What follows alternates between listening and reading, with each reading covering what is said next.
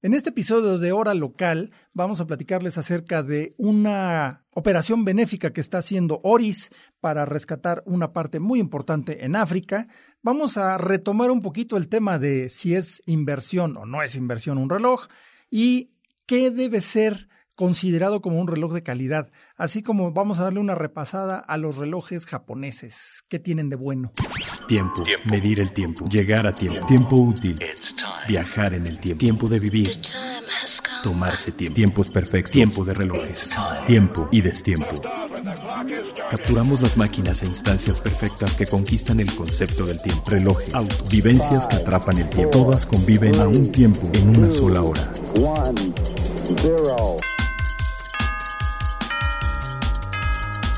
Hora local. Hora local. El podcast de Tiempo de Relojes. Tiempo de relojes. ¿Qué tal? ¿Cómo están? Bienvenidos a Hora Local, un nuevo episodio aquí, nuevamente en compañía de Leslie López, editor de la revista Tiempo de Relojes. Hola, hola jóvenes, un gusto verlos. También nos acompaña del otro lado del charco Andrés Moreno, colaborador de Tiempo de Relojes.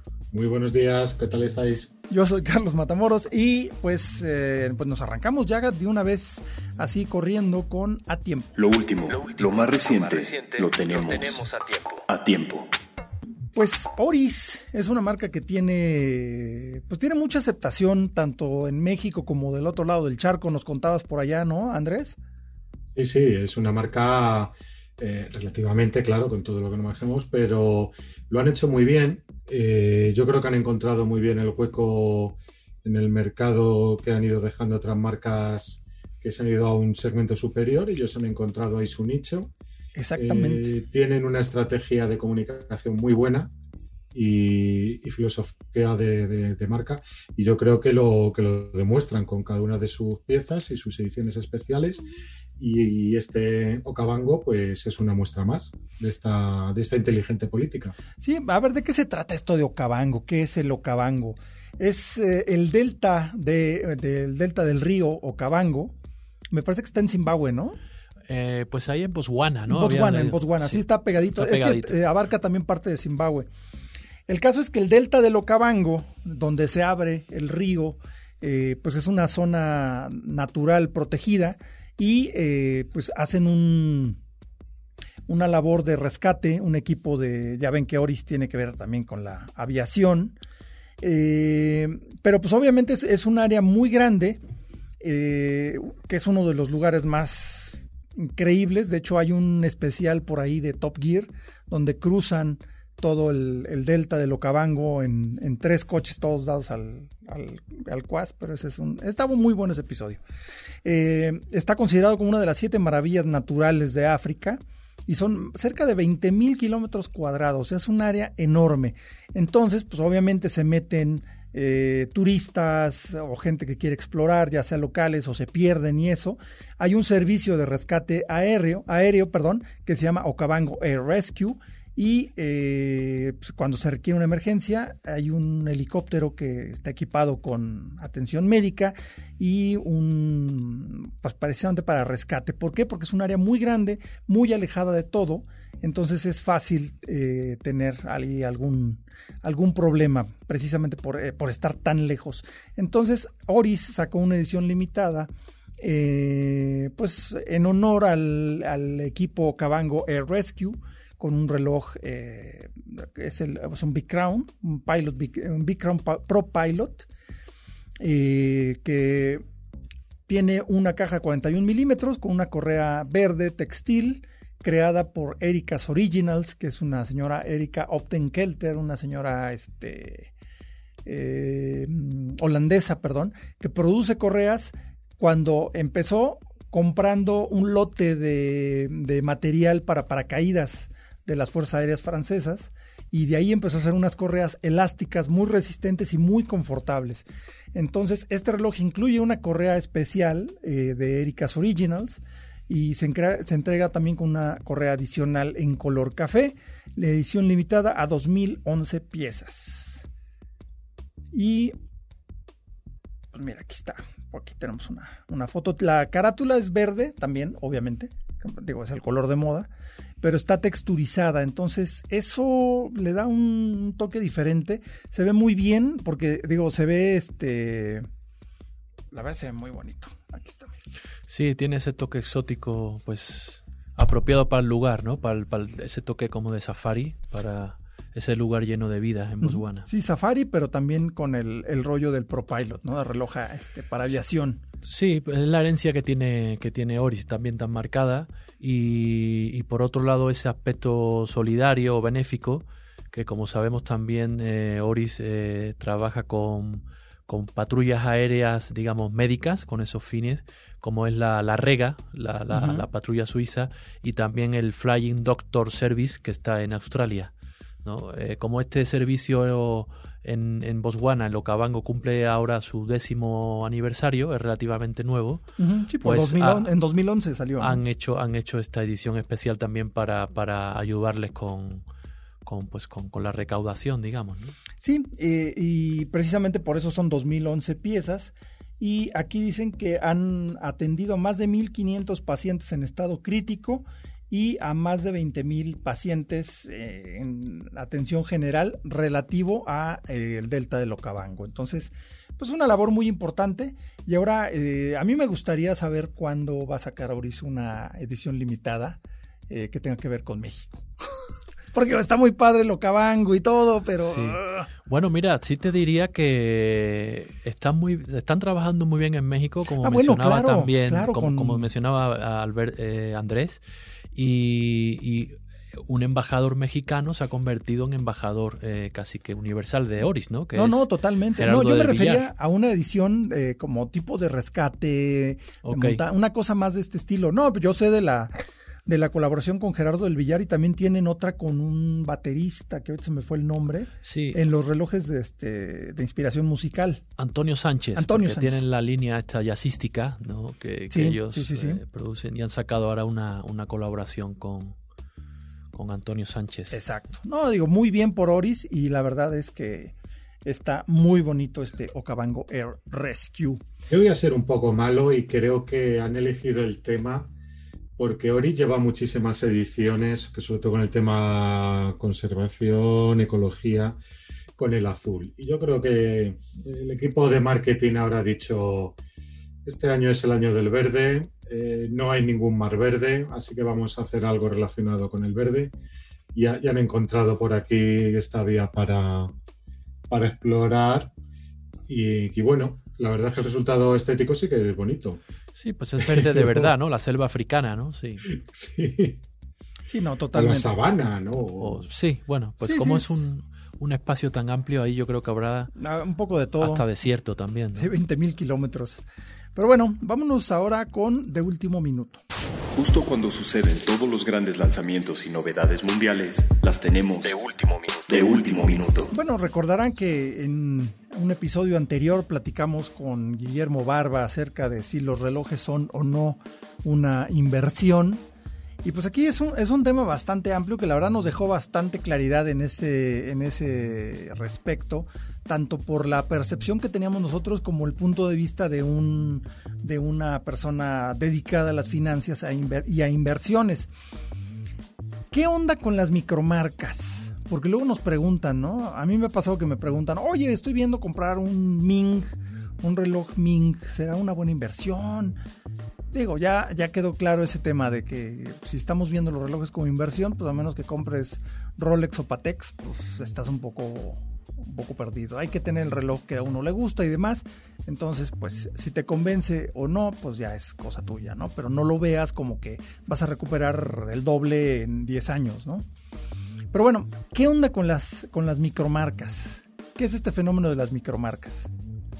Pues fíjate, hay, hay un fenómeno interesante que no sé si hay como segunda o tercera oleada también, como el COVID, el picos, ¿no? Que va, que va así surgiendo. es la variante sí. Y, Andrés, por ejemplo, hizo un buen reportaje de eso en tiempo de reloj y él nos puede dar muchos detalles, pero son eh, jóvenes eh, ajenos incluso a la industria, no, no, son incluso gente que, ha, que se ha movido o que hereda trabajos dentro de la industria suiza, eh, que articulando muy bien empresas o modelos de negocio nuevos con estrategias eh, e-commerce, incluso marcas que surgen del, de, ¿cómo le llaman? De, estos de recaudación de, dinero de inversores, como startups. Sí, son los startups. Eh, eh, y manejando muy bien la comunicación igualmente en redes sociales, en Instagram.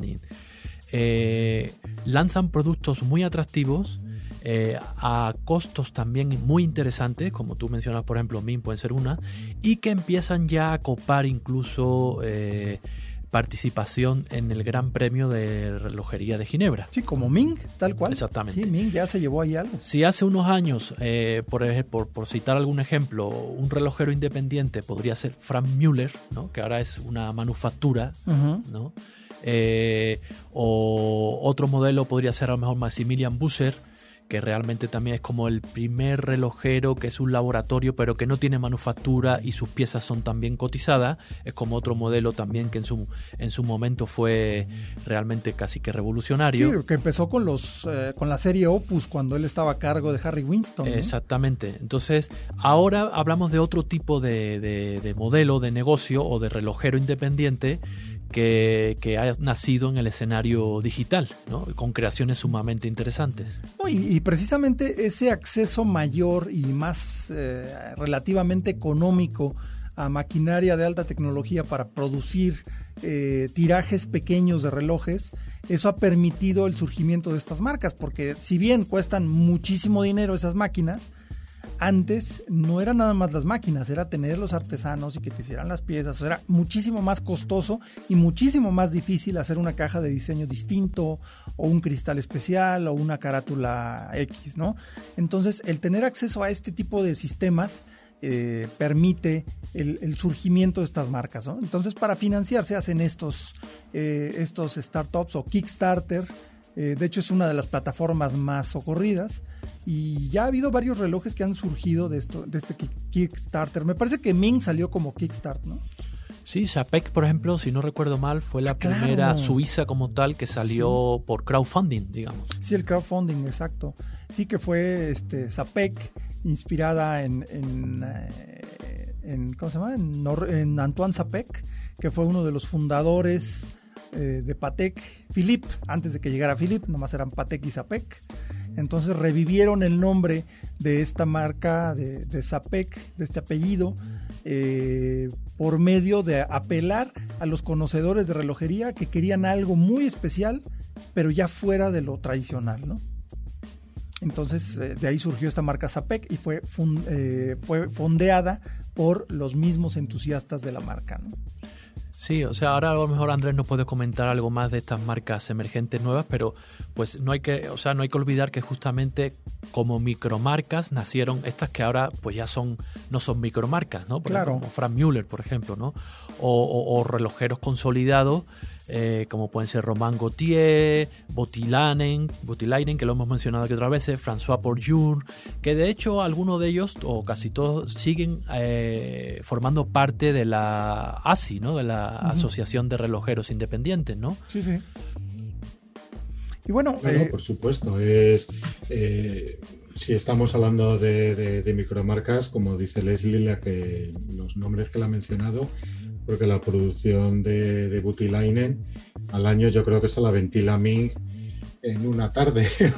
sí, bueno, totalmente. Claro, o, también, por ejemplo, eh, Philippe Dufour. Nadie se, atrevería a decir que es una gran marca, ¿no? Eh, es una micro, micro, micro marca, ¿no? Con su producción. Pero volviendo al tema de las micromarcas y lo que comentabais, de la última ola. Eh, sí, sí la verdad que es un tema muy, muy interesante y como comentaba Leslie, eh, ellos, esto, estos nuevos creadores se han cortado con, con, varios prejuicios. Uno de ellos es, como lo nombrabais, el de no, de, el de no ser relojero, pero también hay otros prejuicios, porque por ejemplo es el de Swiss Made. Eh, muchas de estas micromarcas no son Swiss Made, se, hacen los relojes en Alemania, en Japón, en Hong Kong, por supuesto, incluso en España. Y, también han demostrado que, que, si coment, que si informas bien a tus clientes, si les explicas bien lo que estás haciendo, el sello Swissmade tampoco les. Ya poco, tampoco es tan grave, ¿no? Exacto. Sí, no, porque yo creo pues, que al final los aficionados saben que si llevas en Swissmade, pues esos relojes costarían el doble fácilmente. Sí, tranquilamente. Y, bueno, vaya, hay también muchos que utilizan calibres Millota, que la verdad es que al precio, más bien, comparados con un calibre suizo ETA básico, sin decoración y sin nada, son tanto o más fiables que, esos, los Millota, ¿no? Entonces realmente no tienes ninguna ninguna ventaja adicional porque sea Swiss made eh, un calibre básico, ¿no? Entonces eh, ya ha dejado de tener ese peso. Y por ejemplo, lo platicamos la otra vez con Gorilla, ¿no? Los relojes Gorilla, este, la, la colección Fastback normal lleva calibres Millota y pues, ningún problema, ¿no? Funcionan perfectamente y son más accesibles que unos equivalentes suizos y son tan buenos o mejores, ¿no? Entonces, eh, ya, ya ese. Además, también hay una cosa. Puedes, eh, ponle que el mecanismo no, pero puedes hacer casi todos los componentes fuera de Suiza y nada más ensamblarlos en Suiza y puedes cumplir con el Swiss Made, porque estamos hablando de que ser, es, me parece que nada más el 50%, ¿no? Sobre el valor de, Sobre el valor del reloj, pero que el ensamble y el ajuste se haga en Suiza. Entonces ahí puedes bajarle bastante con componentes incluso hechos en China, porque eso también es otro, otro tabú que, hay en relojería. Pues hay muy buenos componentes hechos en China y de marcas que ni siquiera se imaginan. No digan nada. No, no, yo no digo nada. yo no digo nada. Yo no digo nada, pero, pero sí es, es, un hecho, ¿no? O sea, por ejemplo, muchos cristales de zafiro están hechos en China de gran calidad. Y pues ahora sí que pues, ni hablar, así está. Y bueno, vamos a mencionar algunas marcas, este, que por ejemplo a mí las, las que más me han llamado la atención son, eh, bueno, está, ay, se me perdió aquí. Está Farer, Farer que tiene un estilo como, como de aviación eh, minimalista, muy bonito. Son relojes eh, este, entre mil y dos mil dólares de precio. Es una marca británica, la verdad, muy bien Farer. Bueno, está Formex, que ya tiene sus años, pero sigue siendo micromarca. ¿Qué otra tenemos por aquí? Bueno, está Laurier, que de hecho le da un poquito de aire a los Tudor de hace unos años. Muy bonitos los Farer. Eh, no, son, oh, un montón y aparte porque también abre muchísimo el arco creativo porque lógicamente eh, pensamos que estas marcas, a lo mejor eh, en estos momentos hay en, las redes sociales hay 500. Sí, y, mínimo. y tienes que destacar de, en, algún modo sobre el resto, ¿no? Eh, porque los aficionados tampoco van a estar comprando relojes todos los días. No, además te encuentras muchos homenajes, ¿no? Te encuentras relojes, por ejemplo, estoy viendo aquí unos que son Spinnaker. Uno de ellos se parece al 50 Fathoms original y el otro le da un aire al, Tudor, al Snowflake, pero con, con caja tipo compresor, este, es decir, con el bisel giratorio por dentro. La verdad están muy bien. Spinnaker no son tampoco relojes muy caros, están muy bonitos. Y vaya, puedes tener esa estética. Incluso hay muchos de estas marcas inspirados en relojes de los años 70. Eh, que, que, toman colores este, pues como el verde, verde esmeralda, que es como un, color muy setentero. No como el eh, verde esmeralda, me refiero a como metalizado, que ese sí era muy setentas. Ahorita están sacando un verde mucho más, eh, más para acá, ¿no? Hay otro que es Vortic, que yo creo que es de las que más vale la pena mencionar, porque Vortic se dedica a hacer relojes de pulso utilizando calibres de reloj de bolsillo antiguos. Entonces, ya sea que eh, ellos consiguen los relojes y hacen la pieza y tú compras la pieza, o tú tienes un reloj antiguo y te lo convierten a un reloj de pulso. A mí, Vortic me parece muy interesante lo que están haciendo. Eh, es una marca que está en Estados Unidos, en Colorado. Y échenle un ojito a, estos Vortic, a mí me gustan mucho. Sí, es un chico joven. Tuve yo la oportunidad de conocerlo en Basel hace unos años y cuando estaba lanzando ese proyecto y, va creciendo, ¿eh? va poco a poco desarrollando la marca, sí. Y eh, realmente es que, como ustedes decían, se está perdiendo ya también un poco el prejuicio sobre el sello Swiss Made y hay relojeros eh, también que, pues, que salen, emergen de, todas partes, incluso estando en una situación económica tan poco favorable como la que atravesamos, pero eh, no sé, eh, Singapur, China, Japón, ¿no? Ya lo mencionaban ustedes. Hay un chavo, por ejemplo, en Israel también, Itai Nau, que, que hace piezas así también muy, Ah, muy claro. curiosas. O sea, Sí. de, de- eh, de Barcelona hemos mencionado en alguna ocasión también que hay algún relojero por allá. Sí, eh, Eh, Pita, los- el clásico sí, sí, relojero que también está en la ASI, por cierto, porque también la ASI en ese sentido como relojeros independientes recibe no únicamente a relojeros eh, suizos, Sí, ¿no? ¿no? De, de donde estén. De donde estén, ¿no?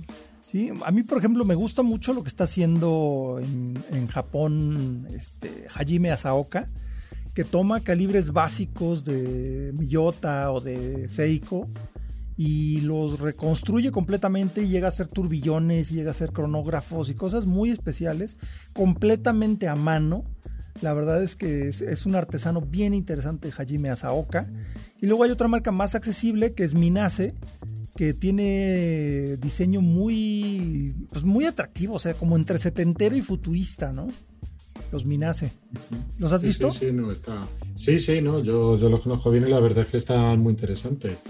Yo quería citar un par de marcas. Una al hilo de la recuperación de los diver, que ha comentado una, y es para hacer un poco de patria, que es Crepas. Ah, es bueno, una Crepas, firma de, de Zaragoza. Ya llevan años. Pero que ahora, por ejemplo, están también en Kickstarter con un último proyecto de, de- de- de recuperación de un antiguo Comega. Es muy interesante, aparte de ser una gente muy, muy amable y muy... A mí me gusta mucho. Y una firma que yo creo que, que hay que destacar es Horas. Ok. Horace. Horace. Porque yo creo que se distingue un poco del resto, porque es una firma que, que ha entrado de lleno en el campo de los movimientos. Y esta gente ha desarrollado su propio turbillón. Ok. y- Eso ya son palabras mayores. Sí, sí, sí, sí, sí, no, estamos hablando ya de una firma no que solo que coge un diseño y lo, y lo cambia, no, no, ellos han hecho su propio turbillón y han propuesto también a, a firmas pequeñas, ¿no? Para, que lo adopten y, y está en un precio bastante interesante, vamos, mm, va poco a poco, va poco a poco porque lógicamente que hablamos de, de producciones de movimientos, de maquinaria, pero yo creo que va a ser una de las firmas que en los próximos años vamos a ir a hablar mucho de ella. Sí. Eh, vaya, eh, yo he visto muchos, ha- hay mucho éxito de crepas aquí en México. eh. Conozco varios amigos coleccionistas que hay uno que tiene, no sé, 15 o 12, 15 o 12 relojes de crepas.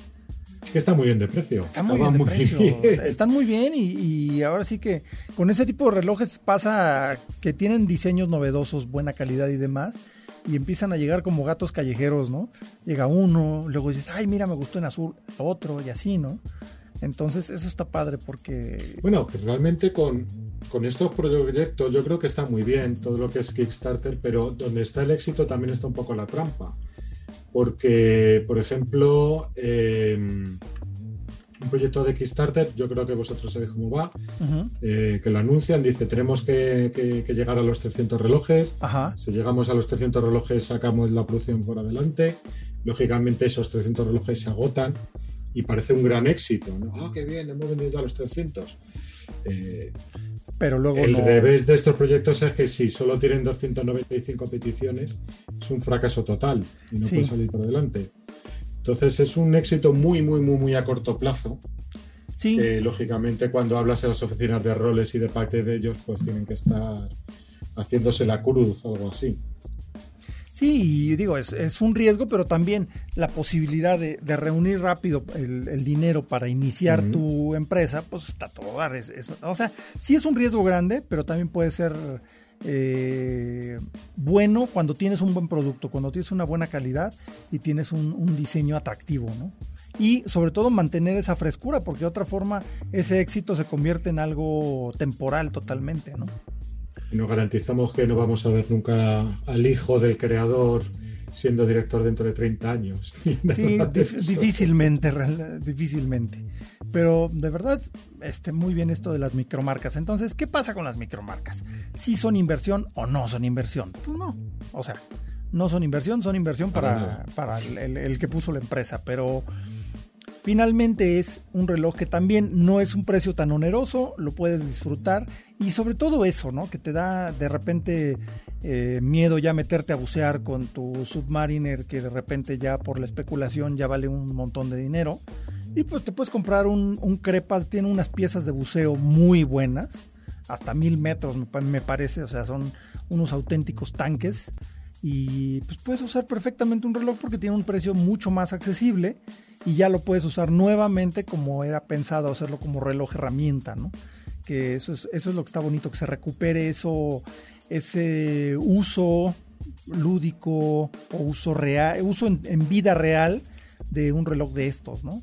Sí, es curioso porque también, digo, además de las marcas emergentes, también se recuperan marcas históricas, ¿no? Sí, exacto. Y, justamente los diver, que hubo una, hay una fiebre que, ya dura unos años, desde el 2019, 2018, eh, no sé por qué tiene tanto atractivo el, reloj diver, eh, pues eh, volvieron como a recuperarse o históricas, firmas históricas como Esquale, por ejemplo, que era una firma histórica de, buceo, una hablamos de relojería que va más allá de Suiza, relojería francesa también histórica, ZRC, así tal cual como suena, que era un reloj también como muy peculiar, como entre cuadrado, rectangular, una caja así muy, muy peculiar, relojes que son realmente instrumentos, ¿no? Eran instrumentos de, buceo que también forman parte un poco Baltic, eh, ya, ya lo, mencionábamos, eh, que, realmente pues...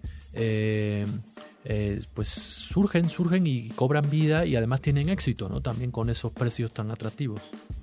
Sí, por ejemplo aquí otra que me encontré que me gustó mucho que es un Imatic.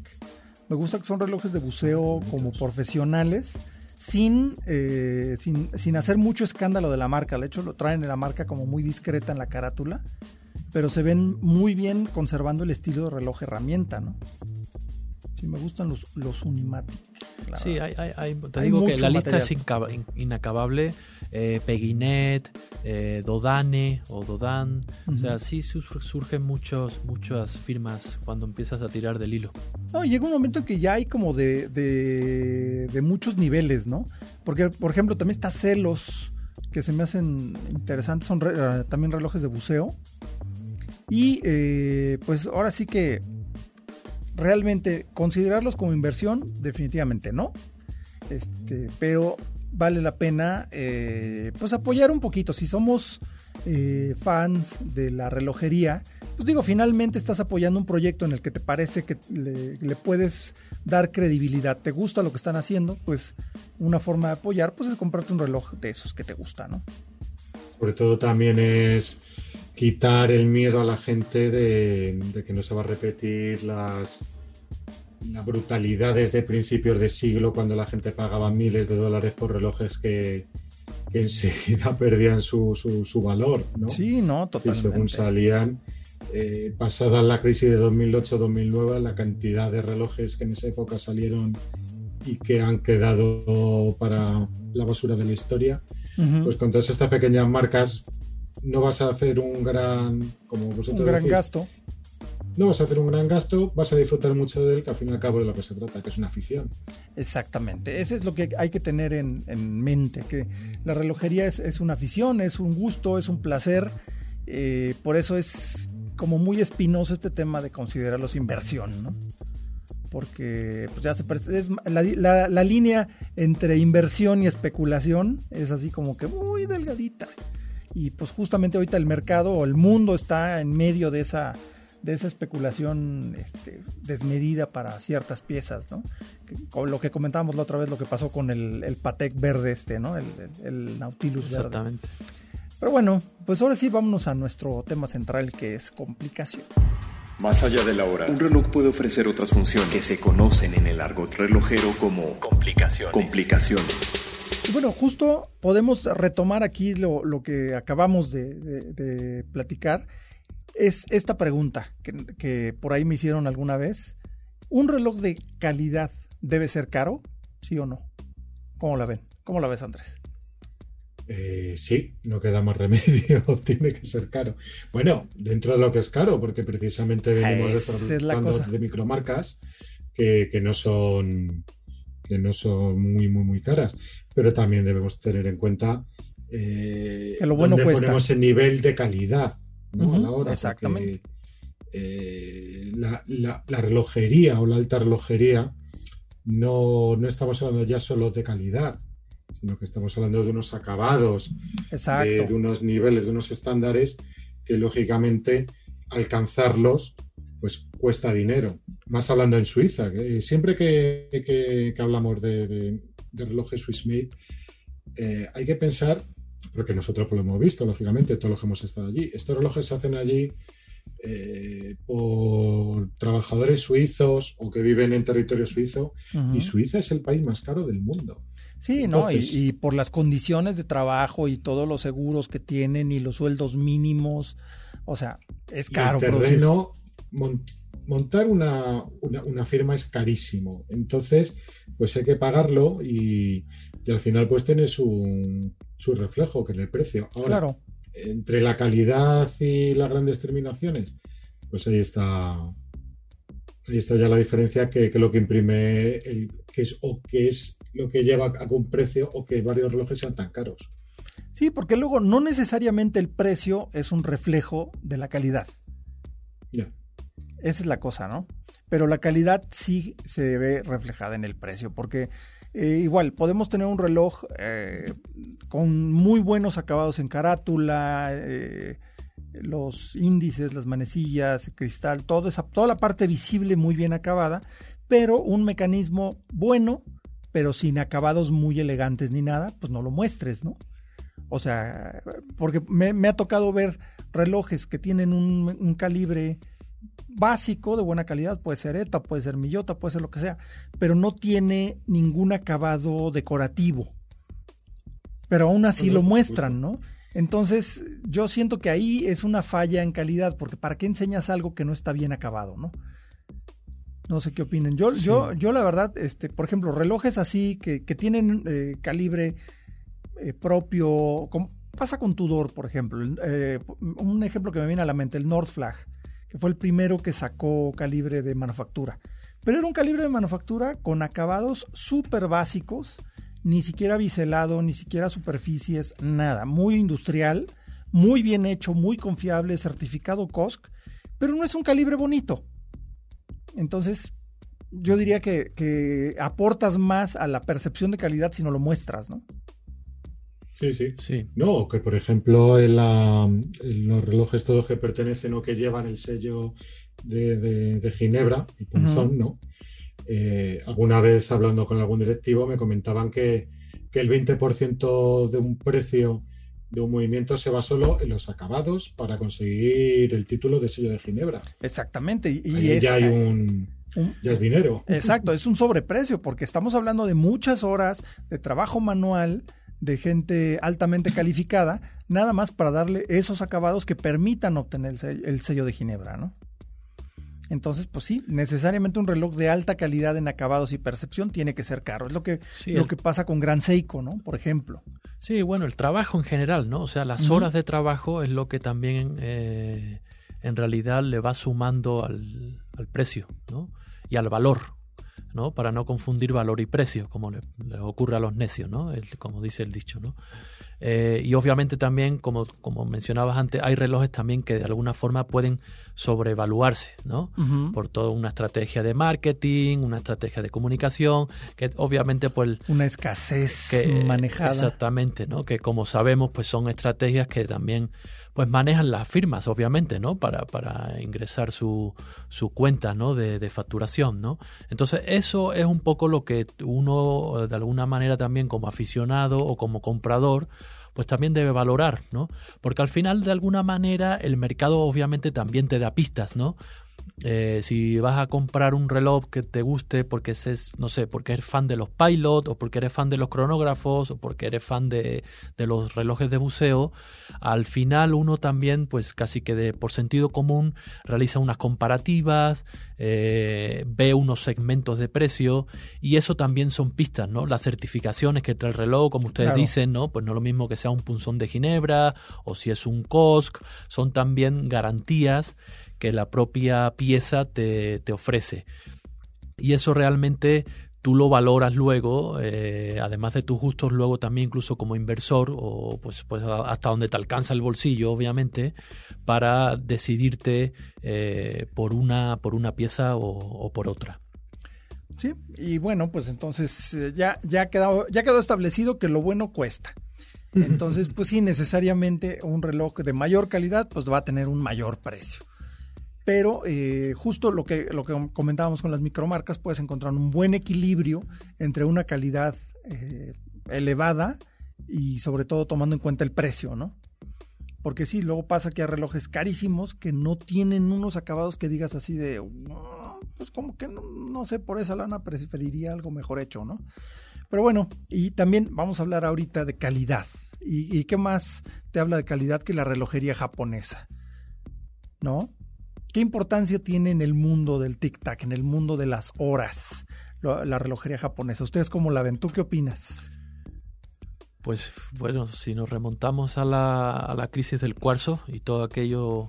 Causada pues, pues, precisamente por Japón. Por, Japón, eh, casi que hunde ¿no? a, la, tradicional relojería suiza. Claro, aquí también hablamos de marcas que son centenarias. Pero aquí hay una cosa, la relojería suiza se hundió solita porque no supieron reaccionar. Sí, en aquellos momentos de hecho, a la el tendencia era, la competencia, ¿no? Claro. el concepto del reloj de cuarzo viene de Suiza. Sí, también, obviamente. sí, sí, entonces este, lo tomaron los japoneses y lo industrializaron. Pero la oportunidad la tuvo la industria suiza, pero como que no supo qué hacer con eso. Y, ah, sí, no, no me interesa. Nosotros, la, acá, la calidad y la manufactura y la mecánica y demás.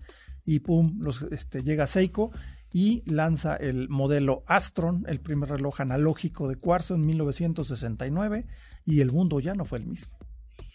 Sí, Casio, Seiko, Citizen, hablamos de marcas también con un legado importante, con tecnología puntera. Sí, no salieron el año pasado. ¿eh? Y, que ahora, más allá de la, de la, del debate cuarzo mecánico, que también a veces es un poco ya maniqueo eso, eh, pues siguen, siguen compitiendo a gran nivel como grandes corporaciones que son, ¿no? Sí, y, ahí está la, todos los niveles que maneja, por ejemplo, Seiko, ¿no?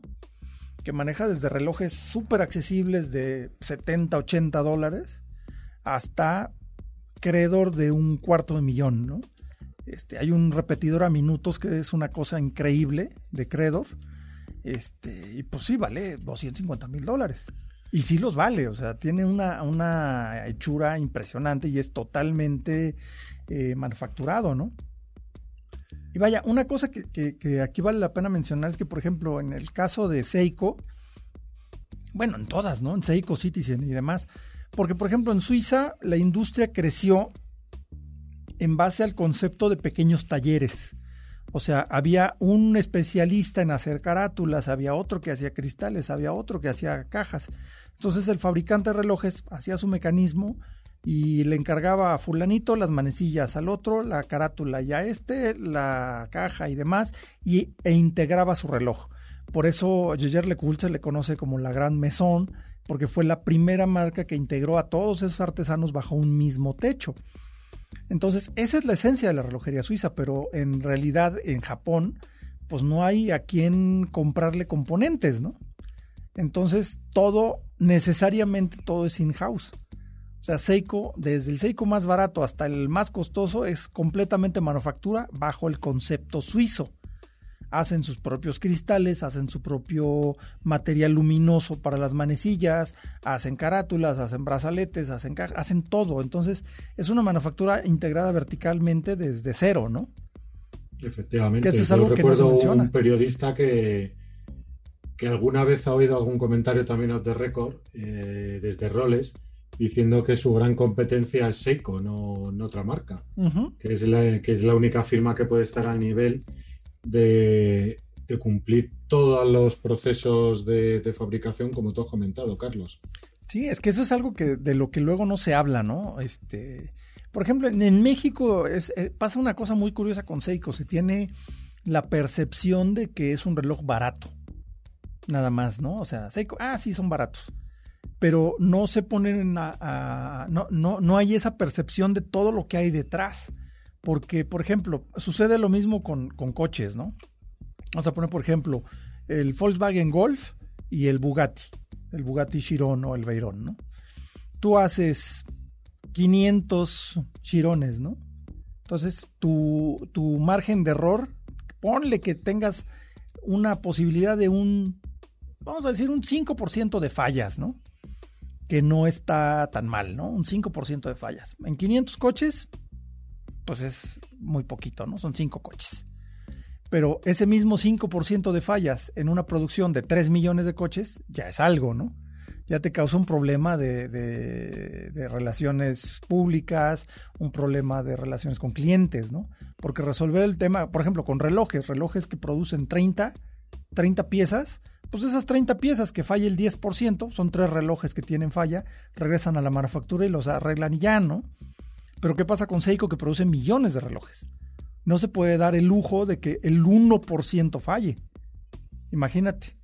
O sea, que tuviera Seiko un 1% de fallas, produciendo 3 millones de relojes al año, pues sí sería una catástrofe, ¿no? No, pero de todos modos también hay una circunstancia con, con Seiko y es que eh, la percepción de un reloj barato eh, fuera de Japón, ellos mismos la han, la han trabajado durante décadas, porque Gran Seiko, por ejemplo, que sí, por eso venimos hablando ahora mucho, Gran Seiko, la entrada de Gran Seiko en el mercado internacional es muy reciente, estamos hablando de hace 5 o 10 años. No, claro, totalmente. Lo que pasa es que eso es una cuestión muy de cultura japonesa, porque pasa lo mismo con los coches. O sea, lo que aquí conocemos como Infinity, que son los coches de lujo de Nissan, realmente en Japón esos mismos coches se siguen llamando Nissan, o sea, están en, está eh, el público entiende perfectamente que una empresa es capaz de hacer un coche baratísimo y uno de super lujo y se puede seguir llamando igual, de hecho es algo de prestigio. Lo mismo pasa con todas las marcas japonesas, todas tienen una eh, división generalista y una división súper exclusiva, ¿no? Estamos hablando de Nissan, de Honda que tiene Acura, de Toyota que tiene Lexus, o sea, la forma de, hacer entender al resto del mundo que, el concepto premium en Japón pues, no existe como tal, o sea, es, una sola empresa que cubre todo, pero es, la forma de ver las cosas para, para el mercado japonés. Entonces se inventaron Lexus, Acura e Infinity para vender los productos de alto nivel en Estados Unidos o fuera de Japón. Entonces lo mismo pasó con Gran Seiko, porque de hecho eh, Gran Seiko era Seiko GS. O sea, no era Gran Seiko una marca. La crearon como marca para poder venderla fuera de, Japón, porque en realidad no se vendía mucho Gran Seiko fuera de Japón. Y, estaban bien con eso. Entonces, por eso inventaron todos los niveles que tiene Seiko, porque tenemos abajo está Seiko los cuarzos, luego Seiko era, Seiko 5, era baratísimos y exacto, Seiko Seiko 5, luego Seiko Superior, luego Seiko este Presage, luego Gran Seiko, luego Credor y así, ¿no? Entonces tienes muchos niveles, pero ahora ya han hecho esos niveles evidentes precisamente para que el mercado mundial entienda las diferencias de precio. Por eso se, lanzó Gran Seiko como marca, porque antes era Seiko y en pequeñito decía abajo GS, para que supieras que era un Gran Seiko. Pero en realidad la marca era Seiko y el prestigio era ese, ¿no? Entonces es muy complejo con las empresas japonesas porque tienes un ejemplo más, Mitsubishi. Mitsubishi hace elevadores, hace coches, hace equipos electrónicos, hace escaleras eléctricas, hace plumas y lápices. Y todo es la misma empresa. Entonces, para Japón es un prestigio que una marca sea capaz de hacer todos esos productos. Pero fuera de Japón no se entiende. O sea, no puedo, no puede, no se puede entender cómo es posible que el cuate que hace mis lapicitos mis lápices de colores o mis plumas, es el mismo que hace los elevadores y el mismo que hace el coche que manejo, ¿no? Entonces, como que en, Seiko tomaron la decisión de separar estos conceptos y, hacer notar las diferencias, ¿no? No, no, sin duda. Y volviendo también al tema ya de Japón más amplio, eh, es admirable porque que hablamos antes del cuarzo, pero la capacidad de creación que tiene esta gente y tecnología ah, es increíble. Eh, hace un par de años, creo que fue, Citizen presentó el reloj más, más exacto del mundo. No me acuerdo si la desviación era un segundo al año, una cosa así. Así era el calibre. burrada. Sí, calibre 100, creo que era, ¿no? Era, pues sí, creo que sí, porque coincidió con el centenario. Y, y Citizen también es una marca con un nivel tecnológico que por décadas que, realmente es inconcebible fuera de, fuera de Japón. Y también, por supuesto, eh, Casio, y con, su, con su línea G-Shock, que realmente no sé si hablar de línea o de marca eh, separada. Ya es como una submarca, lo mismo que con Gran Seiko, de hecho. Ya la separaron, porque G-Shock ya es un producto para, por lo menos para Occidente, ya es un producto independiente de Seiko, ¿no? Sí, es una marca muy amplia también, con muchos productos diferentes, pero sí, ya creo que lo manejan realmente como marca independiente, de hecho. Sí, desde el punto de vista marketing para Occidente, porque en Japón se entiende perfecto. Pero te digo, si es, es, una forma distinta de ver las cosas, digo, en Japón todo se ve diferente a como lo vemos acá, pero, pero esa es la cosa, ¿no? El precepto de G-Shock es precisamente que es un reloj indestructible, por así decirlo. ¿Para qué queremos un reloj indestructible? digo, a ver, ahí está la pregunta, ¿para qué lo queremos? un reloj que va a aguantar más que nosotros mismos. Pues es otro desafío a la eternidad, ¿no? Que el reloj no se pare y pues que el reloj tampoco se, destruya. Eh, Yo creo pues que responde al miedo que tiene todo el mundo que, se le estropee el reloj porque se meta en la ducha con él o se bañe o, le entre polvo. Eh, cuando tú tienes una campaña publicitaria que te está diciendo que este reloj es indestructible, pues tú te quedas aliviado y dices, ah, bueno, si, si es indestructible, lo, que puedo bañar con él, no, que no hay problema, ¿no? Entonces, pero, pero G-Shock es un caso tremendo de, marketing, como un reloj que se crea indestructible, que puede sonar a, no sé, pretencioso, tipo o victorino, cosas así, como se ha convertido en un reloj de moda eh, muy de cultura urbana, eh, incorporando rasgos eh, de, eso, pues de cultura, sobre todo norteamericana, y les ha salido bastante bien eh, en los últimos años. Yo ya no sé cómo va a ir en los próximos años, porque G-Shock, eh, el público de G-Shock choca de lleno por concepto de reloj y por precio con todos los smartwatches. Sí, claro. Yo creo que va a sufrir un poquito ahí, pero bueno. Esperemos que, ¿Sí, crees que le sufra? Me encantan. ¿Sí crees que le sufra? yo creo que sí, claro. Sí, pues también tienen sus modelos ya con, Bluetooth y con activaciones para el celular, más deportivos tal vez. Sí, de hecho, eh, exacto es lo, que te iba a decir. Es, que es como, o sea, ya casi como decimos, como marca casi independiente ya de Casio, eh, y realmente reeditan sus diseños originales, después sacan la, la caja más grandota, que es la como tal la G-Shock de esta indestructible más redonda. Ahora están lanzando modelos con, con todas las activaciones o, eficiencia digital de, conectividad. Es una marca también muy amplia, ¿no? bueno, sacaron unas versiones en oro, en oro sólido de, 20, de, 18 quilates, ¿no? Y dices, ok, digo, ya un G-Shock de acero, de titanio, ya hay, ya hay cosas interesantes que ya no son de precio tan accesible, pero justo es eso, la percepción que ha ganado G-Shock ya es una marca de, de hasta cierto lujo, de hasta cierto punto de lujo dentro de lo que es moda, ¿no? Una marca un poquito más cara, porque pues sí, esa es la... Sí, hay modelos que se van a los 6 mil dólares, ¿no? Con, Exacto. de, los, de las espadas samuráis, ¿no? Casi, este tipo de estética que a veces también usan. Y... Sí, sí, sí. Que eso es algo. También hay que tener buena muñeca, ¿eh? Para llevar un cierto. sí, para irte a la guerra. Un Gravity G, un Mad Master. Sí, necesitas una muñeca de de veras. 46, 47 milímetros.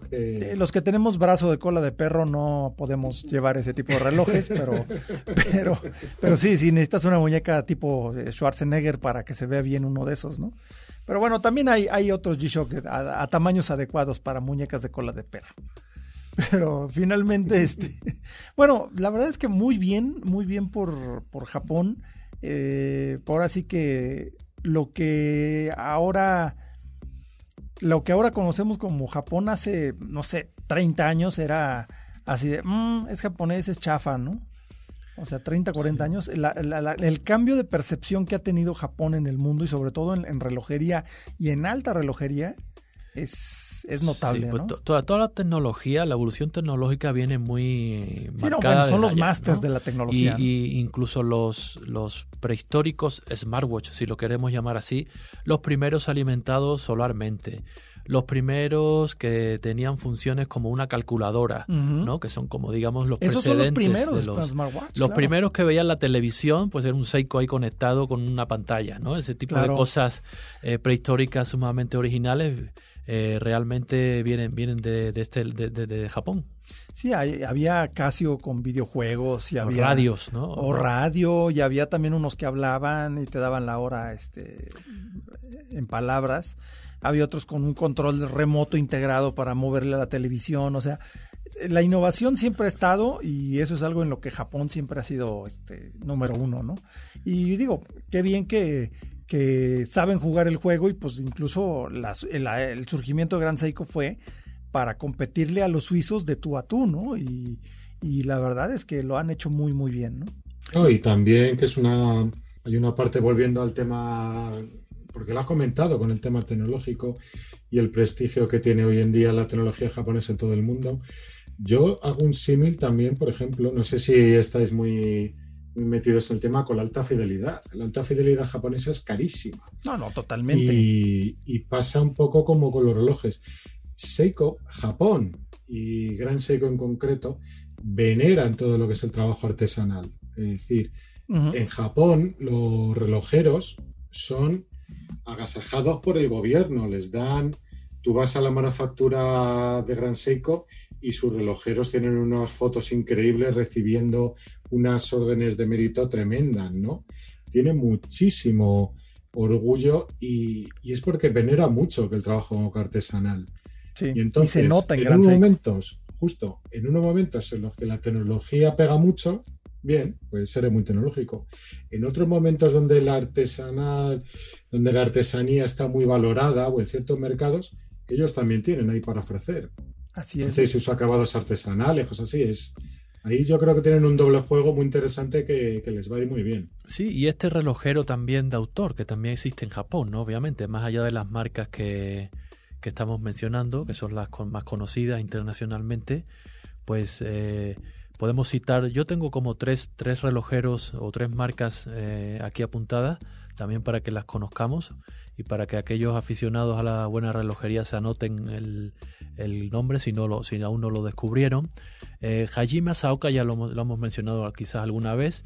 Eh, yo, yo apuntaría a Kurono Tokyo mm, bajo el sello de Hajime Asaoka, Ok. que, es- que son unos relojes también eh, muy interesantes y hablando esto de que mencionábamos de las micromarcas a, uno, a un precio muy interesante que está en los 3.000, 4.000 dólares con unos acabados espectaculares. ¿eh?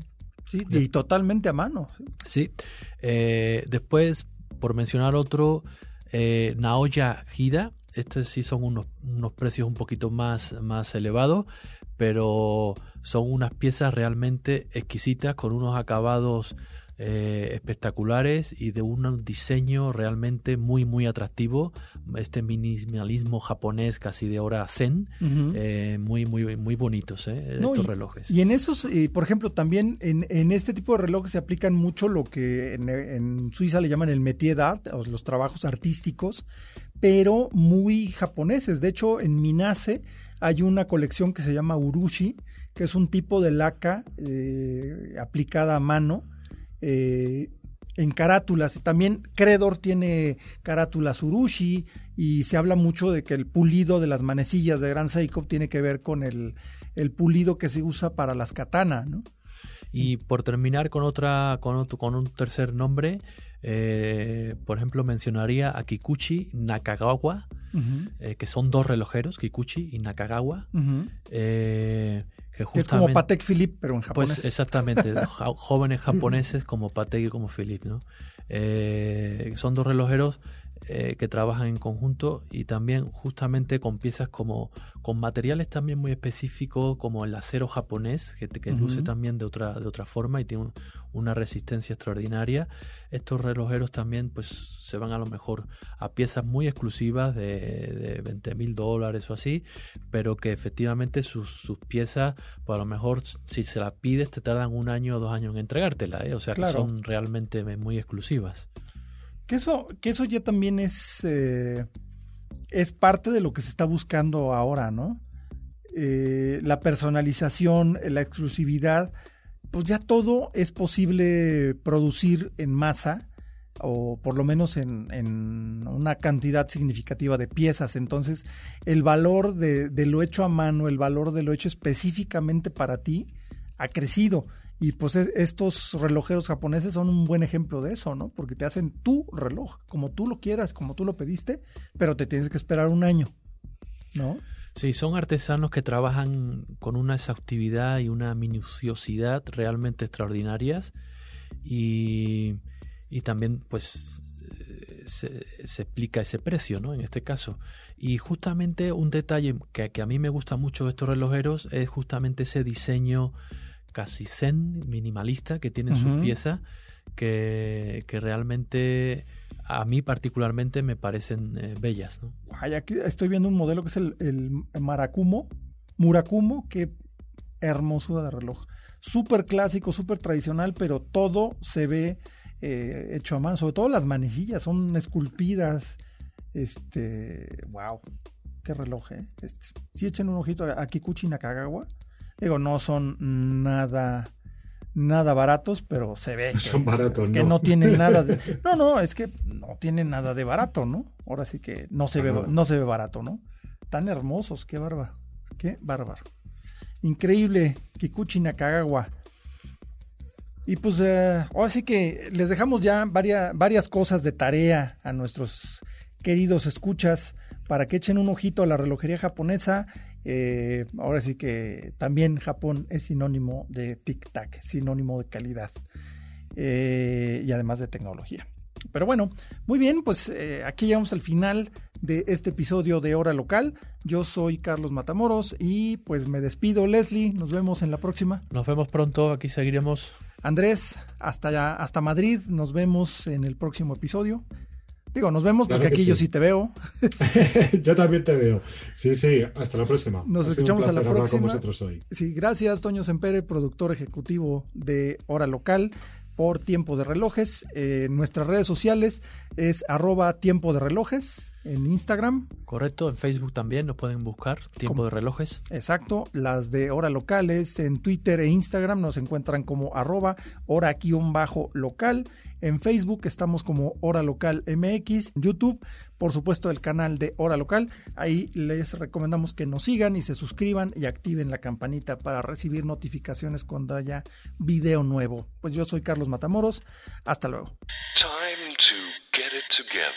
Esto fue Hora Local, el podcast de Tiempo de Relojes. Tiempo de Relojes manteniéndote a tiempo sobre todo aquello que hace latir tu corazón. Nos escuchamos en el próximo episodio. Productor ejecutivo Antonio Sempere. Antonio Sempere. Voz en off Arturo Jara. Hora Local es una producción de finísimos.com.